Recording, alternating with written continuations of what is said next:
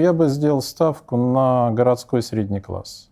Я имею в виду гибель Советского Союза. Война более вероятна, чем революция. Ничего хорошего нет. Я бы не сказал, что эта статья делает честь его интеллекту.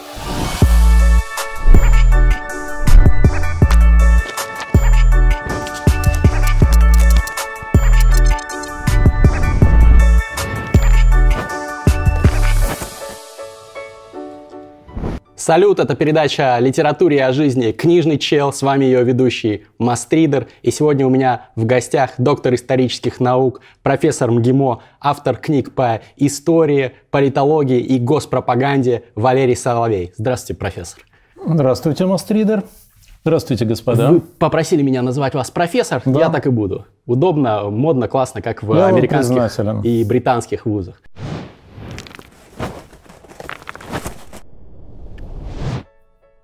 Лучший сервис аудиокниг по подписке Storytel. Рекомендую.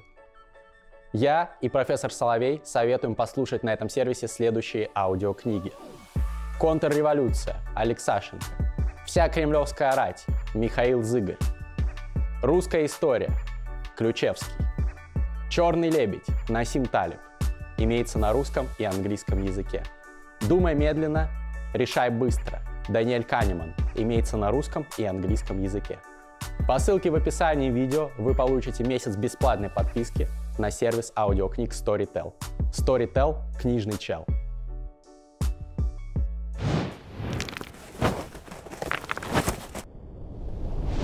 Давайте сразу поговорим о том, что происходит в России сейчас и что нужно читать для того, чтобы это понять. Надо в первую очередь делать то, что делают ваши однокашники, бывшие и нынешние, то, что делают молодые люди, смотреть социальные сети. Причем, если их интересует, что происходит в политике, смотреть Facebook. Если их интересует, чем думают ваши сверстники, это, конечно, надо смотреть ВКонтакте. Ну и если вас интересует шоу-звезды и гламурная жизнь, то Инстаграм. Я сам пользуюсь этим а, способом, а, потому что меня интересует политика, но не политика как таковая, а то, как она преобразуется в общественном мнении. Что для себя политически мыслящие, политически заинтересованные люди считают политикой. И я нахожу ответ на это в Фейсбуке. Если вы видите, что какая-то тема там обсуждается очень интенсивно, значит, она представляет первостепенный интерес. Что касается того, как разобраться в политике, Я советую начать с Аристотеля и Платона. На самом деле никто ничего лучшего еще, пожалуй, не написал. То есть политику и государство? Да, да. А для формирования здорового отношения к российской действительности советую читать стоиков Синеку и Марка Аврелия. А, потому что ничего, кроме стоицизма, нам не поможет? Мужественного стоицизма, да, принятие того, что мы изменить не в состоянии, вместе с тем мужество для того, чтобы изменить то, на что мы можем повлиять. Ну и, конечно, они снабжают нас мудростью, чтобы отличить одно от другого. Красиво. А скажите, неужели так много вещей, на которые мы не можем повлиять? Вы не придерживаетесь того, что все-таки молодое поколение может что-то Мастридер, сейчас... к сожалению, таких вещей, на которые мы не можем повлиять, гораздо больше, чем нам, ну или, возможно, вам кажется, и даже вас самом вы не очень в состоянии влиять на собственную физиологию. Мы рабы, ну, собственно, мы рабы собственной физиологии. Ну, это да? пока что. Через лет 20-30, может быть, и сможем. Я очень ценю ваш оптимизм. Я надеюсь, что и мне это даст какой-то шанс пожить дольше и более или менее здоровым. И главное, насладиться плодами того, что вы принесете в мир. Я имею в виду ваше поколение. Так что, начиная с физиологии, кончая социальным, политическим устройством, но я бы не хотел впадать в такой фатализм, очень характерный как раз для современной России. Я знаю, что мир можно изменить, что он меняется, и изменить его можно даже в России. Главное — нащупать тот момент, когда изменения возможны. И второе — нащупать те пути, средства и методы, с помощью которых вы мир можете изменить. То есть надо оказаться или родиться в нужное время, в нужном месте и с нужным знанием. Вот на моих глазах одна страна ушла в лету, да, дав рождение другой. Я имею в виду гибель Советского Союза. Но я точно знаю, что события аналогичного масштаба я увижу еще раз в современной России. Считаете ли вы, что именно сейчас тот момент, right place, right time? Right. да, да, я именно так и считаю, что это время приближается. А вы не можете это почувствовать. Это не знак неуважения к вам ни в коем случае, а в том, что это ощущение того, что у вас нет достаточного социального и личного опыта. Вы не можете почувствовать, как в воздухе запахло ветром перемен. Но я думаю, вы ощущаете выросшую нервозность, беспокойство, в том числе и среди ваших друзей, коллег, знакомых.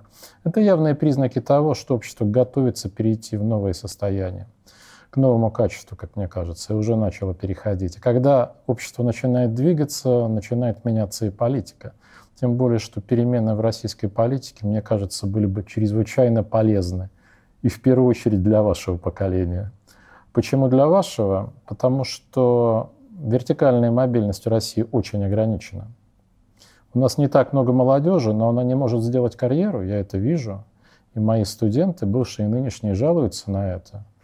А многие вынуждены уезжать, потому что не видят перспектив в своей собственной стране. Да, что это, это, это крайне скверно. Так что я приветствую перемены.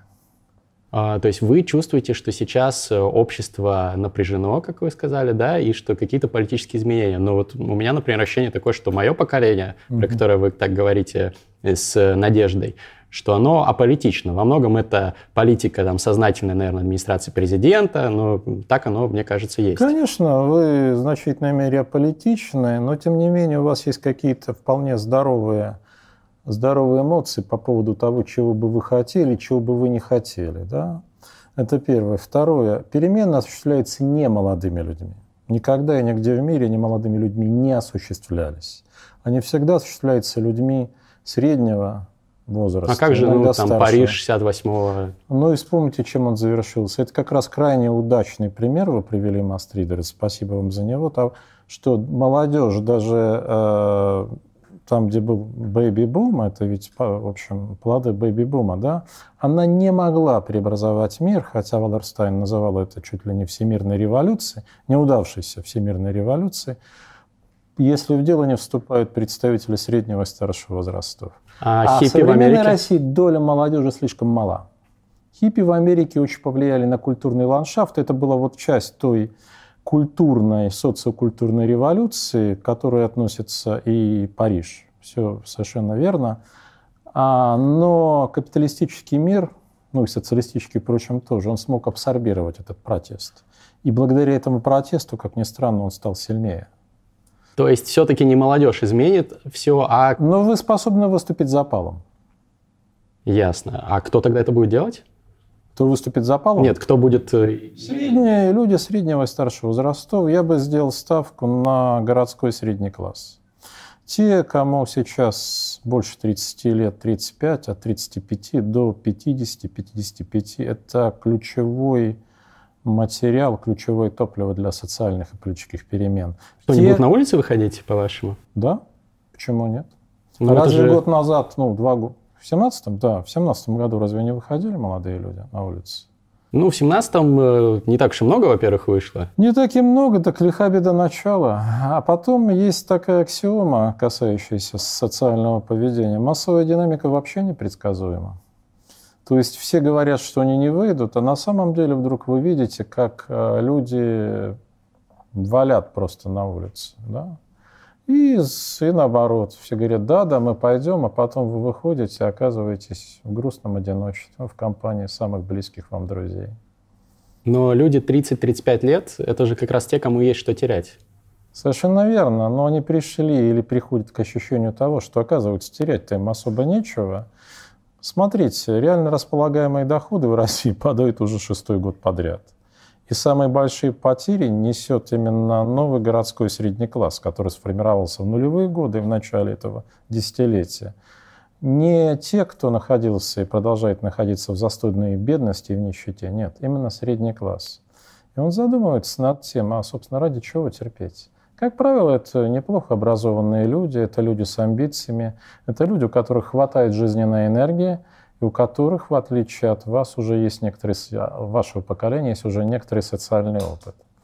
Вот. И они калькулируют для себя, пора или не пора. Ну, у меня ощущение, что они все больше склоняются к тому, что, наверное, уже пора. Но ждут примера. Ясно. Ну, мы тут ни к чему, конечно, не призываем, но такие слова заставляют задуматься. А, скажите, mm-hmm. вот э, сложно действительно понимать современную политику, и вы сказали, читайте там Facebook и так далее. Но мне кажется, этого недостаточно. Хочется почитать э, какую-то книгу, которая бы описывала либо предпосылки того, что сейчас существует, либо то, что сейчас существует в российском политическом ландшафте. Посоветуйте какую-нибудь книгу? Вы можете читать публицистику Шевцовой, Лилии Шевцовой. Это очень хорошая публицистика. Вы можете почитать то, что пишет Тренин – о внешней политике.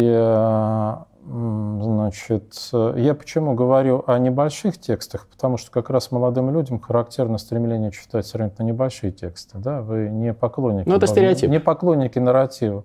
Ну, это статистика. это ну, статистика а вы думаете, что более старшему поколению тоже они читают больше Facebook, чем Можно книжки? почитать книгу Шульмана «Современные политики». Мне кажется, это очень хорошая книга. Ищи чти то, что понравится. Я всегда следую этому принципу. Для того, чтобы понять, что происходит в политике, можно почитать какие-то исторические книги. А, давайте перейдем к истории. Да, вот историческая литература, она ну, полна идеологизированности, особенно в нашей стране, где был долгий период советской угу. пропаганды. Что вообще почитать по истории, чтобы не было вот этого булщита пропаганды? По истории какой? По истории нашей, русской, российской. А, отличный вопрос. Я бы советовал вам почитать, как ни странно, все-таки, наверное, естественно, переводные книги. Возьмите Джеффри Хоскинга. Это один из выдающихся английских историков. Он писал и пишет, не знаю, впрочем, сейчас, о России и русских. А Роберт Сорвис написал прекрасную книгу о Ленине, она тоже переведена на русский.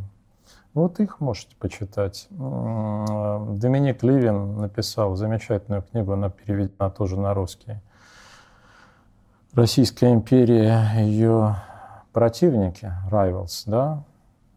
Ну, вот если вы почитаете эти книги, они отличаются свойственным англосаксам чувством юмора, mm-hmm. легкостью изложения и изяществом. Но вместе с тем они довольно фундаментальны, в отличие от того стиля, который более или менее характерен для американской научной литературы.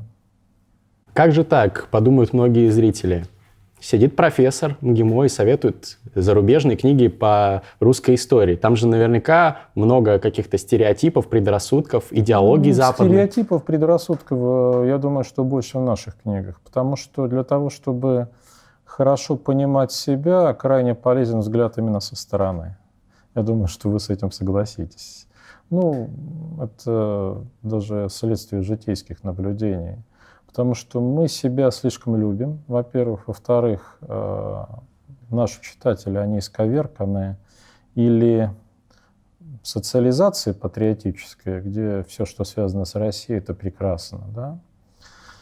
Или наоборот, это было характерно для советского времени, но я думаю, и сейчас это уже начинает формироваться – отрицанием всего, что есть, отрицанием всего. Ну вот, мне кажется, пример хорошей сбалансированной книги – это то, что написал Сергей Сергеев. Он написал очень хорошую книгу о русской нации, о том, чего нет. И я знаю, что он сейчас хочет написать и пишет, точнее, книгу о русской власти.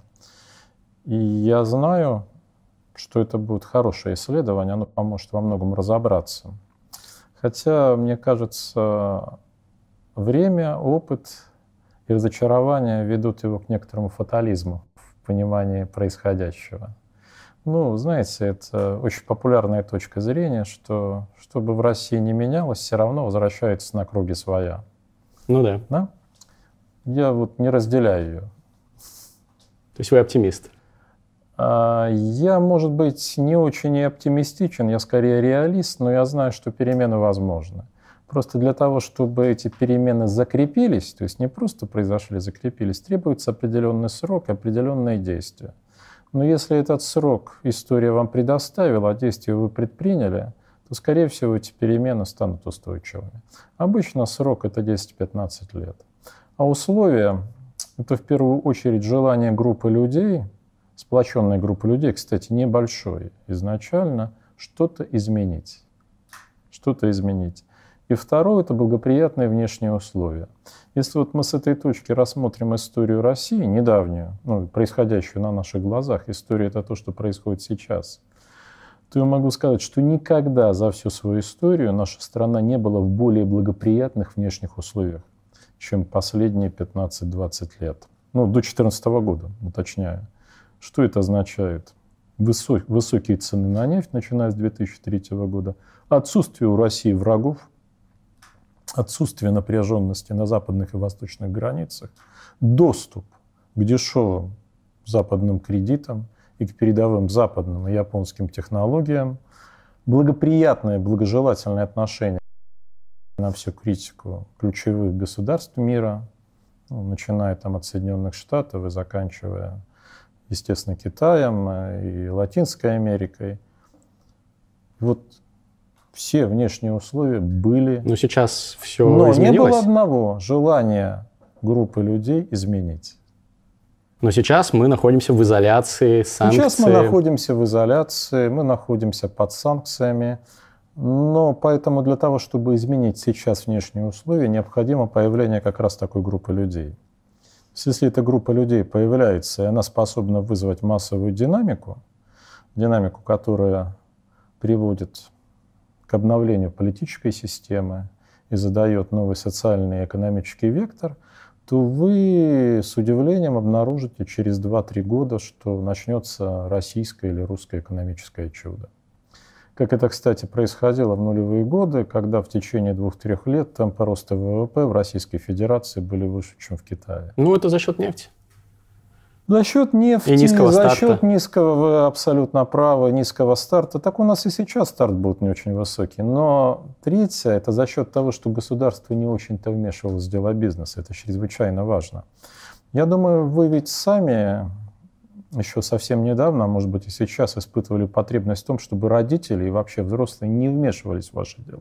Правда? Ну, у меня А уже давно не бизнесмены- вмешиваются. Да, это замечательно. Это делает им и вам честь. А бизнесмены тем более не нуждаются, чтобы в их дела вмешивались. Если вы перестанете в их дела вмешиваться, и вообще в России надо поменьше вмешиваться в чужие дела государству. Ну, здесь я с вами полностью согласен. Вот смотрите, где-то, скажем, 10 лет, 10-12 лет тому назад а, государство контролировало 30% бизнеса, экономики, а сейчас 70%. И что, экономика у нас стала лучше благодаря этому? Я думаю, мы усомнимся. Да? А, поэтому, когда меня спрашивают, а что же надо сделать государству, я скажу, отстать не создавать юнармии, не заниматься патриотическим воспитанием молодежи, а предоставить ей возможности для экономического ра- развития, для ведения бизнеса и для культурного саморазвития.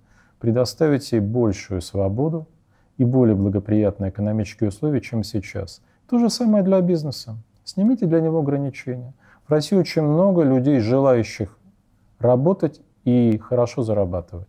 Они смогут это сделать. Ну, сейчас скорее наоборот вводят эти ограничения. И вы говорите, что Да, перемены... Пока да. Перемены неизбежны, но могут быть перемены к худшему. Все как сейчас происходит. Для того, чтобы произошли перемены к лучшему, сперва должны произойти перемены к худшему. Вы уж извините за такую банальную диалектику, но обычно все перемены, масштабные перемены, сопровождаются некоторым ухудшением. Но с моей точки зрения, это ухудшение не должно быть сколь-либо длительным и драматичным. То есть страхи, которыми нас очень долго пугали, ну, на этом построена вся российская пропаганда, это страх перед 90-ми годами, годами. Он не только серьезно преувеличен, но он сейчас уже перестает пугать. Потому что нынешнее, оно ничуть не лучше 90-х. То есть вы, ну, у нас вот в гостях, например, был писатель Дмитрий Глуховский, и он э, рассказывал, что верит в то, что Путин и лет через там, 30-40 будет э, при трансгуманизме уже там э, усовершенствованный, генно модифицированный править нашей страной и дальше. Вы в это не верите, думаете, Нет. что народ не стерпит, то есть, да? Дело не в том, что народ не стерпит, хотя начать надо бы с него, действительно. Дело в том, что все не стерпят, и э, все, я бы сказал, сама природа и воздух будут сопротивляться. Они начали это делать. И я то лично убежден в том, вам это может и вашим зрителям, нашим зрителям показаться странным, что изменения произойдут до 2024 года. Очень решительные изменения в стране, которую называется Российская Федерация.